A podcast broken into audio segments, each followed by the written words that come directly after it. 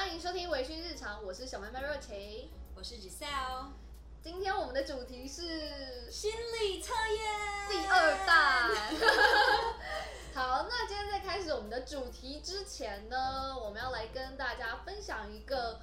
呃，最近我们有在听的一个播客节目，嗯、叫做《耳朵故事》。对，那其实这个节目呢，主要是在分享啊，大学生还有新鲜人找寻人生方向，还有可能跟大学生生活有关的一些故事。对，它有几些主题，我觉得蛮感兴趣，而且蛮有共鸣的。嗯，因为呢，它第一期就是有讲到就是交换学生嘛，那我们之前也有去做过交换学生。对，然后呢，它最新的一期就是面对人生，记得拥抱自己。然后因为我们也刚毕业，然后他就有提到说，哦，你在大学的时候，呃，去参加一些课程什么的，就参呃去参加一些社团活动，然后去上一些课程，你要怎么去，呃，去维持自己的一些平衡，然后还有时间管理这样子。然后，嗯，我觉得这档节目我会很推荐给，嗯，就是你如果是大学生，或者是你刚毕业，或者是毕业开始工作一阵子的群众来听。对啊，因为如果你已经毕业一阵子，你可以，你听了之后，你就会有一种哇，回到校园的感觉，对，很青春。然后，如果是呃正在读大学的大学生呢，嗯、可能听了这些节目，对你的未来有帮助。对，就是也会比较有一些方向。方向嗯，嗯，那就在这边推荐给大家喽。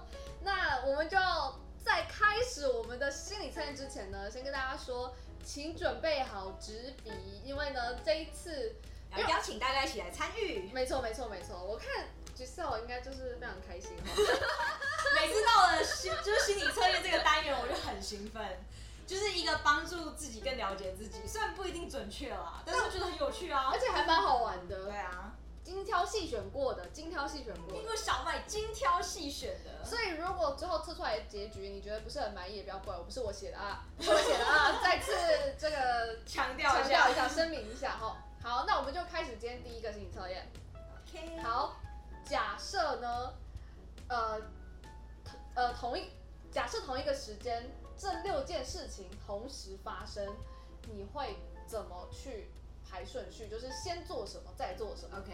好，电话响了，有人敲门，发现水龙头没关，下雨了要收衣服，非常想上厕所。孩子醒了大哭，所以就这六个。那如果说听众朋友们你在听呃我们做心理测验的时候呢，你觉得哎我还没有选完，你们怎么要公布答案了？你就适时按一下暂停哦。好，那我想先听听看 Giselle 是怎么个顺序法。OK，我是先解决敲门的那一个。哈？为什么？因为敲门那个人已经在你门前了，那表示说这是一件很迫在眉眉睫的事啊，所以你要先去应付那个在敲门。嗯，然后第二个是就是就是把这个人请进来，让他坐下之后呢，我先第二个步骤就是我要先去抢收衣服，就是因为现在已经开始下大雨了，那我要先把最紧急的事情解决，然后再来，因为孩子现在在哭嘛，所以呢。就是，但是呢，因为我现在我的膀胱已经快要爆炸了，嗯，那我觉得这时候上厕所比较重要，免得到时候在孩子面前我自己先忍不住，再来呢再去抱着小孩出来，一边安慰，然后一边去关水龙头，然后电话反正之后再回拨就好了。哇，有没有很顺理成章？你跟我的超级不一样哎、欸，真假的？不然你是怎么样？我一定是先去上厕所啊，因为我觉得我既然。我觉得十万火急的事情，你先去上厕所吧。你超想上厕所，你怎么憋啊？然后，所以我一定会先去上厕所。然后上完厕所之后呢，我会先去关水龙头，因为我觉得这是很快就可以解决事情。我就上完厕所，洗完手，你看就是一个 move，对不对？嗯。然后接下来呢，我会选择安抚孩子，因为我觉得小孩已经哭这么久了，就从我上厕所这段时间，就是一直一直在哭，我就觉得还是要安抚他，就可以一边抱他，再去做其他的事情。所以安抚完孩子之后呢，我会先去。接电话，因为我觉得那个人他已经站在门口，他他可以多等一下。哦，跟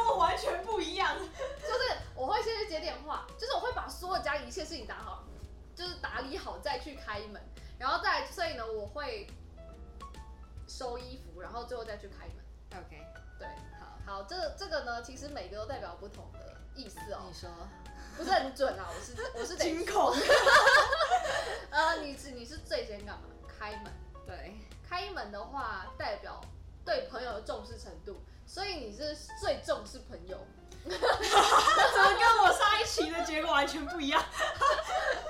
然后你第二个是去收衣服，收衣服代表就是出轨，就出轨外遇的几率。所以第二是哦有点高，然后第三个是什么？第三个是什么？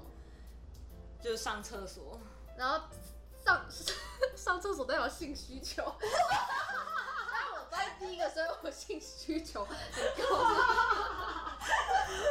哇，今天这集这么麻辣。等一下，然后你下一个是去孩子大哭，还去安慰他，安慰孩子代表家庭。所以你你目前是？天哪！那你你目前是诶、欸，什么最重要？你是朋友，然后婚外情，从婚外情，然后再来是安抚孩子吗？没有，就是性需求。直接帮你，直接帮你总结好。性需求，然后家庭，然后呃，再来是熊熊头是什么？代表的钱，对，你钱在流，所以很不重视钱呢？怎么可能？接电话是你的另一半。啊。那我对不起他，好卑微哦！天啊，哎、欸，可是其实我觉得有一些有一些方面，我觉得我是可以理解的。比如说像敲门，他说朋友比较重要的原因是因为，就是你会不想要让这个在门外的人等，所以你就会想要先让他进来，再去解决别的事情。所以我觉得就敲门而言，我觉得蛮准的。可是你不是会，就如果你马上去敲门，然后再去上厕所，我我不知道，我是一个就是不想让人家觉得。我那么匆忙的感觉，所以我会想要有条不紊的之后开门就你好，在那边让人家等也不好吧？可是这也不会花多少时间吧？没有啊，因为你要把一系列哦，对，你是把它排在第二个。哦，我不是排第二个，我我开门是排在最后一个，最后一个，就所有事情就火急火燎的赶快光速做完，然后再因为孩子醒了大哭，你没有办法马上就安慰他啊。可以，我就是一边抱他一边去做别的事啊。OK，抱他就是一个安抚，好，随便，没关系，随便的安抚。好，那我们接下来来测第二个。好，我现在念出一些词语哦。首先是星星，是那个不是天上的星星，是动物园里面的星星。差点要打成那个星星。然后再第二个动物是鸟，第三个动物是蛇，然后最后一个是包包。就是包包，你知道你说手提的那种包包啊？对，包包，不然还有什么？没有，因为前面都是动物啊。啊。然后包包什么？我想都是某一种动物的名字。然后现在你要把这四个东西，然后造一个句子，就怎么乱造都可以，但是就是这四个东西都要出现在你的句子里面。哇，好难哦，感觉好像回到小学，在那边照样造句。好烂哦！好啊，好来来，真的真的很烂哦。好，好，星星提着一个装着蛇的包包，然后这个包包就被鸟叼走了。星星装着一个蛇的包包，星星提着一个装着蛇的包包，这个蛇被鸟叼走了。好，我我的是星星的脖子上面围了一条蛇。肩膀上面站着一只鸟，手上提着包包。好，现在告诉大家这个星星鸟包包蛇不对，它代表什么？好，然后它这个句子里面呢，它就会就是你的人生观吧。来哦，星星代表你的另一半，OK。蛇代表钱，包包代表责任。等下，你刚刚是星星提钱放在责任里面，然后最后被鸟是什么？被小孩叼走了。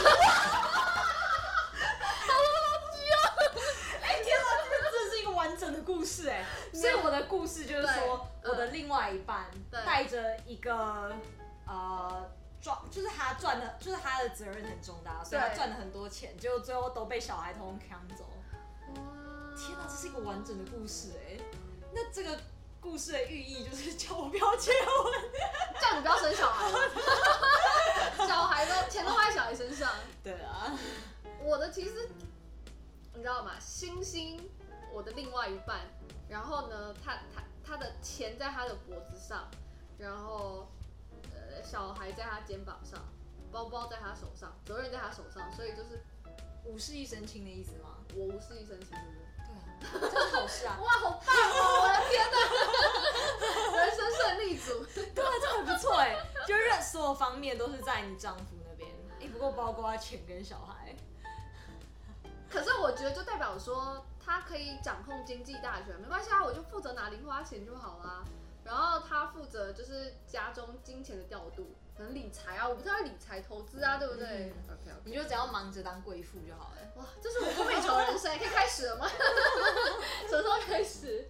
好，下一个一样是造句练习哦，我们来看看哦。来，首先是我，你我他的我，嗯哼，钥匙，然后。独木桥的桥，拐杖，兔子。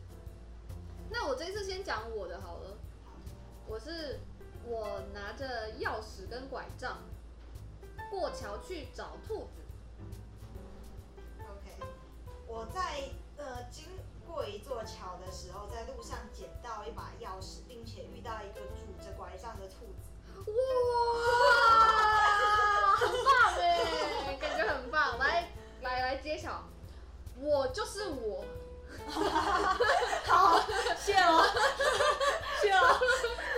然后钥匙代表就是钱，然后桥代表你的人生，拐杖代表尊严，而兔子代表你的另一半。哇，所以呢，我的我的故事简单来说，就是我在人生的路上会捡到很多的钱。然后我的，那很多是你自己加的吧？刚刚没有很多啊。OK，我在人生的路上会捡到钱，嗯，然后我的另一半很有尊严，找到没？找到尊严在另一半身上，找到很有尊严的另一半啊，找到另外一半让你很有尊严。哎，我觉得这很有道理耶，你把它讲的很完美。我很多事就是尊严都给另一半，然后我就是在旁边当婢女，当丫鬟这样。不是吧？我是觉得是另外一半让你觉得很有尊严的，就是很带出去很有面子之类的吧？哦，这样你说的有理。哦，谢谢大卫哦。好，那那你你的是怎么样？我我的是我拿着我拿我带着我的尊严，还就是我拿着我的尊严还有钱，过了我的人生，然后去找我的另外一半。哦，所以就是我要拥有一切之后，之后再去找我另外一半，就是先功成名。然后如果没有那一天，我就会啦，不要那么消极，好不好？还不够功成名就，现在还不够。我们才刚就是出社会，不要这样要求太高。那接下来呢，我来给大家一个故事性的，嗯，大家好好听清楚这个故事哦。有一个男孩跟一个女孩，他们相爱，相爱之后呢，他们就在一起了。在一起之后呢，因为他们生活在同一座岛上。但因为岛上没有什么工作机会，于是男孩决定到这个对岸去找更多更好的机会，然后最后可能赚了很多钱啊，才来找再回来娶他的女朋友这样子。可是呢，这个男朋友一去呢，就去了半年，半年也杳无音讯，所以呢，他就很思念很思念他的男朋友，于是他就决定他要到河的对岸去找他的男朋友。呃，如果你今天要过河的话呢，你必须要找到船夫，让船夫载你过去，那就必须要一笔费用。那船夫呢，就就是他说，哦，如果你要到河对岸的话呢，你要付二十块。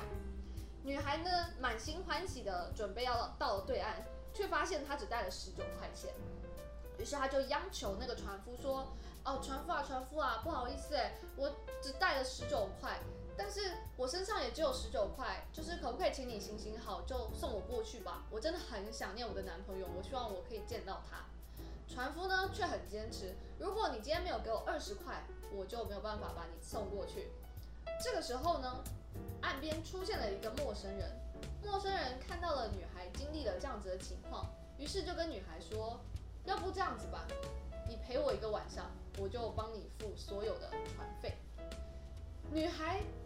很犹豫，因为她想说，如果她答应了陌生人要求，她就可以如愿的见到她的男朋友。可是另一方面，她又觉得透过这样子的方式去得到这一笔钱，她很不安。同时，她也很害怕她男朋友之后会知道。于是呢，在他两难过了很久很久之后呢，他还是答应了陌生人的要求，陪了他一个晚上。后来船夫如愿得到了二十块，就也就是顺利的把他送到了河的对岸。女孩见到了男孩，两个人都非常的开心。于是呢，他们又在一起过了一段时间。但不知道怎么的，男孩有一个非常好的朋友，居然知道了女孩当初是透过什么关系才得以过来河的对岸而找到这个男孩。当他知道所有一切之后呢，他就把这件事情告诉了男。男孩知道女孩是透过发生关系才得以来见他之后，非常的生气，他觉得他背叛了他，于是就跟他分手。这个故事就到这边结束了。那这个故事里面呢，有五个人物，分别是女孩、船夫、陌生人、男孩，还有男孩的朋友。那就请大家依照喜爱的程度进行排列组合，就是你最喜欢哪一个人物，然后一直排排排到你最不喜欢哪一个人物这样。好。其实我在做这一题的时候，我觉得我最讨厌谁，我一下就选出来了。我也是。但是我最喜欢谁，就真的很难。我也是，因为我只有分最讨厌跟更不讨厌，我没有最喜欢或者是什么的。那你最讨厌谁？哎，不要了，等一下。哎呦，哎呦，不好意思，不要讲出来。等一下，好，因为我觉得我们最讨厌为什么你会选朋友？因为我觉得这种小人是最不可取的。就他不太知道，就是就是应该是说，如果他知道说有一个别人不希望知道的话，我觉得他这种，哎、欸，可是如果你是那个男孩啊，你会开心，你会庆幸这个朋友告诉你，你还是你会觉得说，还是不要告诉我好了。我觉得这你很难说说不定不想知道。我觉得他不要告诉我比较好，因为我觉得那个女生是不得已的情况，应该是说。这个是站在女生的角度，但是我觉得以我的角度，如果有人背叛我，然后我朋友跟我说的话，其实我会宁可是我自己发现这件事。你还记得《夫妻的世界》里面的剧情吗？嗯嗯，就它里面不是，就是他发现所有的朋友都知道，只有他一个人不知道，或者最后是有朋友来告诉你的，那种感觉是会非常痛苦的。所以我其实宁可是我自己发现这件事。那如果你发现之后，朋友再说，其实我早就知道了。这比较好是，当然是没有啊，所以我觉得最好的状况当然就是自己发现，然后自己知道，对啊，然后如果有那个就是需求的话，再去跟朋友倾诉，对啊，我个人的想法。那你第三个就是在中间的那一个，不是因为它是五个选项嘛，所以它有一个在中间。我是船夫诶。哦，真的吗？嗯。为什么？我会选择船夫是因为。我觉得那个船夫，你也可以说，就是我送你过去，那你去拿完钱之后再过来给我那一块钱。就如果那个女孩真的这么想要，那她就真的那么缺那一块钱的话，她可以这样选择啊。当然你也可以说船夫也没有错啊。但所以这就是为什么他还是在第三个。所以第三个是指中间的。对，他就是最中间那个，就是没有所谓的喜欢或不喜欢，因为他就是公公事公办的概念。OK，那你那个，我把它放。中间把男人放中间，是因为我对他最无感，我对他最没有什么感觉。我觉得他就是一个一个懂得利用别人的需求来达到自己私欲的人。啊？为什么？因为他知道说女孩她想要就是她想要去对岸去见她男朋友嘛，那他只需要、就是。你是说陌生人哦？我一直说是男孩，我想说、哦。不是不是不是，我说我说的是陌生人。嗯。因为陌生人他知道说女孩她就是想要去对岸嘛。所以他只需要给女孩一笔钱，这笔钱也许不用太多，他就可以达到他想要的目的。所以我觉得这这种人有他可以欣赏的地方，也有他会让人觉得讨厌的地方。哦哦，我你刚刚这样讲，我突然觉得，就是为什么船夫我会放在第第三个，也是因为我觉得那个船夫有一点见死不救的感觉，嗯、就是因为你今天不帮这个女孩，女孩才得去找那个陌生人，嗯、所以。我觉得以某种方面来说，这个船夫真的让我觉得有一点啊，怎么这人怎么可以这样啊？我对他的感觉跟你的完全相反。啊，真的吗？那你说你船夫摆在哪里？我摆在第一个。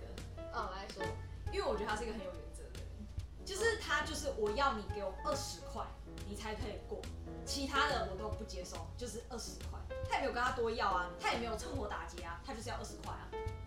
那他可以之后再补那一块啊，那也是会给二十块啊。之后有没有办法给我那十块？我觉得我欣赏的就是差一块钱哎。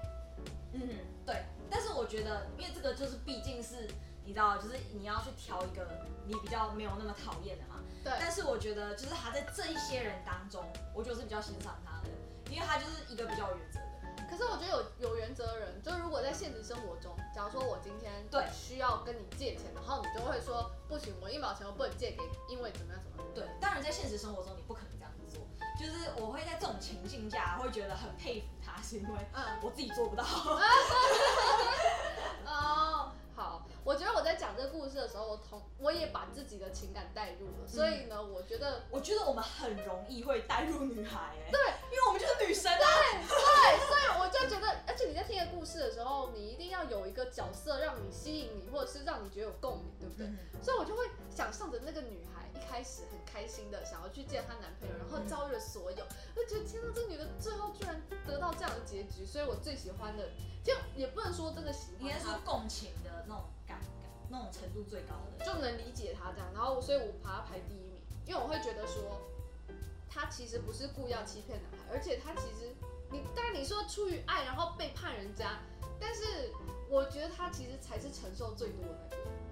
那我跟你的感觉因为我一开始觉得说，呃，我好像有一点太带入他了，所以我开始用一种比较客观的视角来看待这个女孩，嗯。我觉得我这样子好像会就是有点太太坏了。我觉得呢，他对我给我的感觉就是，我觉得他太愚蠢，他非常不懂得权衡利弊。新闻联播吗？因为，哎呦，不是，因为他的终极目的其实就是见到男朋友，让双方都很开心。可是难道她没有想过说，她现在做这件事会让她男朋友感到更不开心吗？比起见不到面，会让他更不开心啊？所以我觉得他是一个蠢到我觉得让我发指的，就 是完全就是要不是这个朋友实在太讨厌了，不然他觉得是我讨厌的第一名。说到这个，如果我把我的情感带入男孩的话，我可能就是两个就会相反，我会觉得男孩最好，因为我是女生，男女会带入带入那个角色。只是我如果以一个旁观者来看，我觉得天啊，如果这是我朋友，我真的是想海扁他一顿，带入陌生人。带入陌生人，这角度也是蛮特别的啊。那所以你最喜欢的是船夫？对，我是船夫、男孩、陌生人、女孩，还有再来就最后就朋友。那男孩为什么是第二个？男孩吗？因为我觉得他没有什么太多会让我觉得讨厌的点，或者是就是他的行为，我觉得都还是可以理解啦。因为他就是被背叛嘛。然后，如果我我有这么一个愚蠢的对象，我一定马上要分手。就是他不懂得爱惜自己，然后为了达到一个更小的可能利益或是成就，他会去牺牲更大的东西，让我觉得就是。啊，这个人真的是脑子不够用，感觉被你这样讲一讲，好像在讲一个什么寓言故事哦！我的天，没有，我，我觉得我现在是持一种就是看八点档，然后看到很生气，想说这女主角在干嘛哦，有那种阿桑的心态。那个，你这个心态可以，不要说阿桑啊，还年轻，还年轻。那那你刚刚说第四名就是女孩，那我的是，我最喜欢女孩在陌生人。然后，呃，然后船夫，男孩，再是男孩朋友。我我们除了男孩朋友之外，没有一个是一样的。就其实我觉得陌生人他没有，我不算最无感。我觉得我对他最无感，他就是那种有可以欣赏的地方，但是又会有让你讨厌的地方。我觉得他就是属于怎么讲？其实应该是说，是这个女孩自愿的，她所做的行为就是我给你一个选择，我给你一个选择，你可以不要啊，是这个女生自己选择要的。嗯，但你也可以说她趁火打劫，但我也得说，就是她那个那个女孩其实完全也可以说不要，对，所以就是她自己，嗯嗯，所以我觉得她其实我觉得陌生人本身并没有什么错，对啊，所以我才把她排中间。然后再来我男孩我蛮讨厌他，是因为我觉得。怎么办？就是那个女生呢、啊，就很可怜的、啊。而且我觉得，如果我是那个男孩啦，假设我女朋友真的做这么这么蠢的事情，我还是我爱她，我会原谅她。因为我会原谅她，是因为她并不是真的出轨，你知道吗？她不是精神上的出轨。我跟你说，你这样角度就跟男生看的角度真的是完全不一样。你是男生是，我只能说不是不是不是，我可以理解男生在讲想什么，所以我知道对他们来说，比起精神上的，肉体上也许会让他们感觉更痛。哦，好吧，那我现在跟大家揭晓，你你最想知道什么？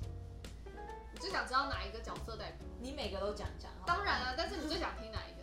嗯，朋友好了。朋友，男孩的朋友呢，就代表朋友。真的就是这么的明确。所以你的朋友排在最后一个、啊。哦，哎、欸，这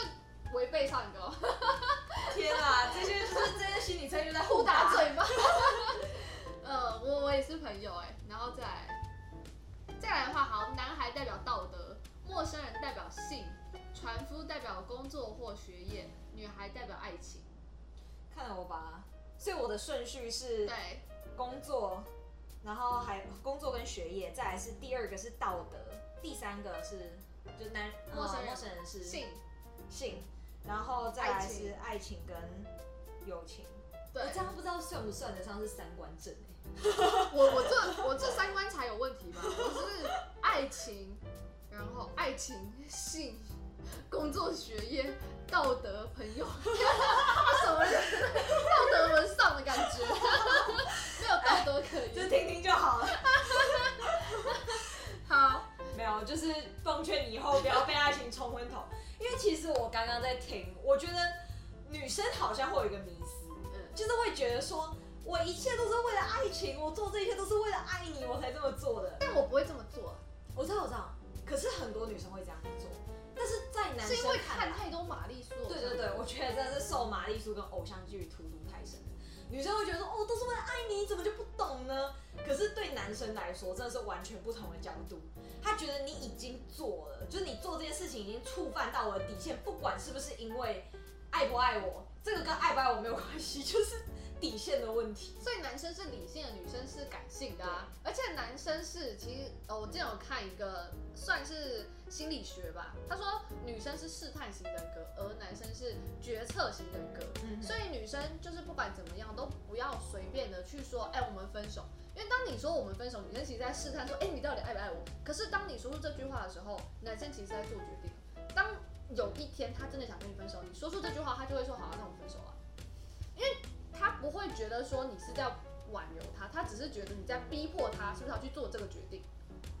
其实我觉得，嗯，就是两性之间啊，真的就是不要太多的那种互相试探，还有互相的自以为。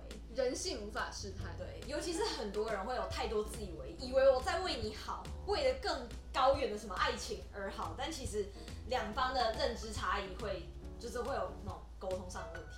对。好，我们来看到下一个测验。假设你在森林里迷路，你身上有这些东西，那你会先丢什么？也是一样照顺序丢：照相机、旅游书、伞、书、替换它。好，那我们先说哈，就是你最先丢什么？这个是在测，就是你的一样的重视程度。所以如果你最先丢什么，就代表你最不在意什么。OK，好，照相机，最快丢照相机。对。为什么？你在一座森林里迷路了，你要照相机干嘛？因为你现在的目标是你要有一个安稳的环境，你要走出去，所以我觉得照相机对我来说是最有用的。是书吧？没有，你，你有旅游书跟书，欸。你等我慢慢讲完。哦，我会最先丢书哎，欸。哦，真的吗？不是，因为你知道书就是我懂，我好像懂了。天哪，你是在说什么钻木取火，然后到时候可以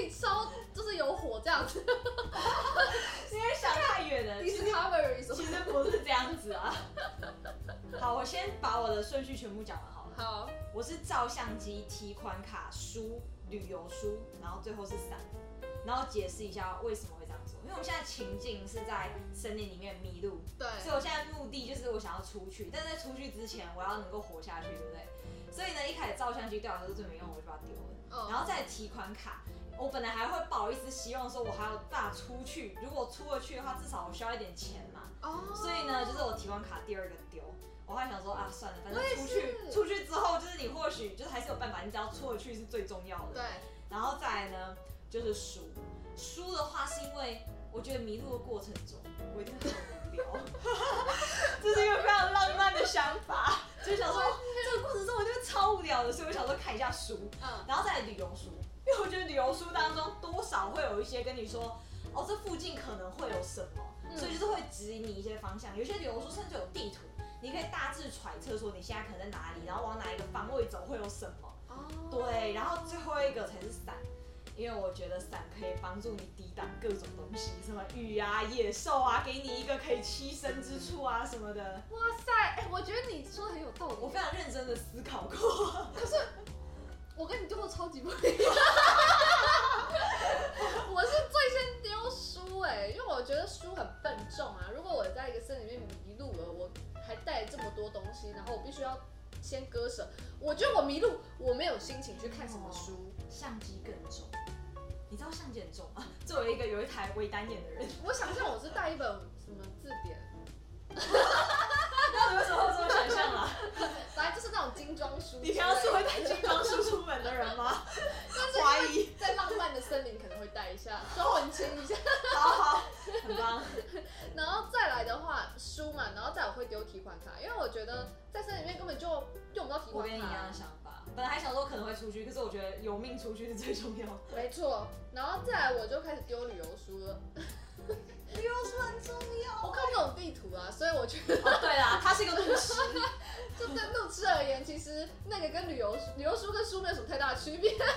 留着它只是你知道心安，OK、嗯。然后接下来就丢我的伞了，因为我觉得。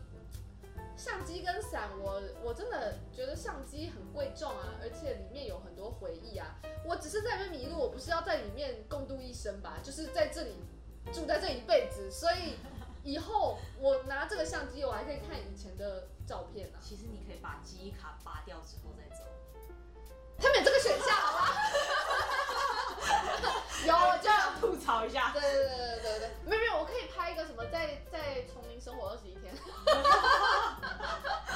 好，来解答吧。解答的话呢，呃，我先从照相机开始。OK，照相机呢代表回忆，所以你最先丢掉的是回忆。哇哦，我最丢不掉就是回忆。那你是个念旧的人哎，这样太好了。其实我觉得我也是念旧的人，但是你在学会割舍吗？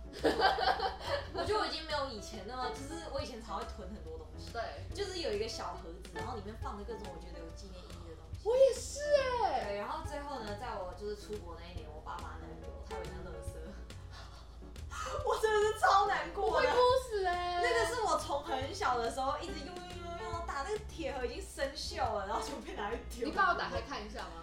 他有打开看过，但是他以为那里面都垃圾，因为就是我以前从小到大，我觉得很。就是它不是什么贵重的东西，就是那种小小的回忆这样。我回过头真是差点崩溃。好，那再来的话就是提款卡，提款卡代表，地位，地位，社经地位。所以看来社经地位对我来说不是重要，视若浮云。再来的话是书，书代表梦想。哇，我最先把我梦想丢了。我好现实哦。我知道我们不能靠梦想吃饭。哎、欸，那我比较好奇的是，社经地位，你把它放在第二个，然后我第二个丢的就是地位。我觉得梦想没什么用，所以我觉得地位我这一生也没有办法追求到。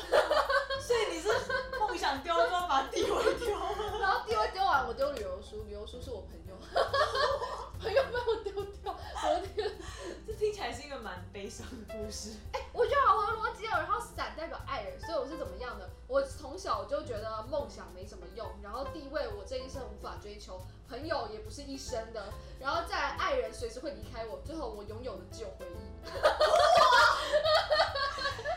我觉得这听起来像什么反社会人格，还是什么？就我现在是要去心理辅导一下。哇，那你是什么？我是照相机、提款卡、书、旅游书跟伞嘛，所以照相机是回忆，我先把回忆丢了，丢、嗯、了之后我就把那个社经地位给丢了，嗯，再来是把梦想就是书嘛，嗯。梦、嗯、想丢，那比如书是什么？比如说朋友，朋友丢，然后伞是爱情嘛，爱人，哇，哎、欸，这很，这也很正确，你，你要帮我编一个故事，对对对对，只是哦，他是先抛开不好的回忆，他觉得地位不是一切。然后再来梦想也不也不是不一定会实不一定会实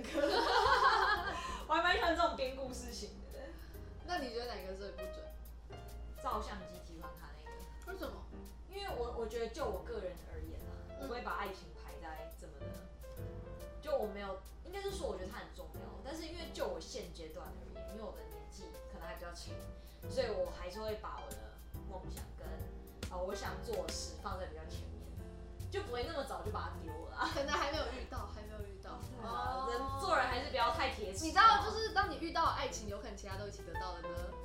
哦，这种就是真的人生胜利组，好吗？我不奢望，我这几个当中就是有一两个我就已经满足了。好，那也希望听众朋友们喜欢我们这一期的节目。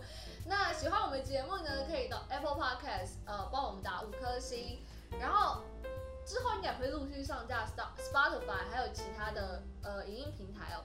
那最后呢，就是如果有喜欢我们的话，也可以到我们的脸书粉丝团或 IG 给我们按赞追踪哦。我是小妹妹若晴，我是 Giselle，我们下期再见，拜拜，拜拜。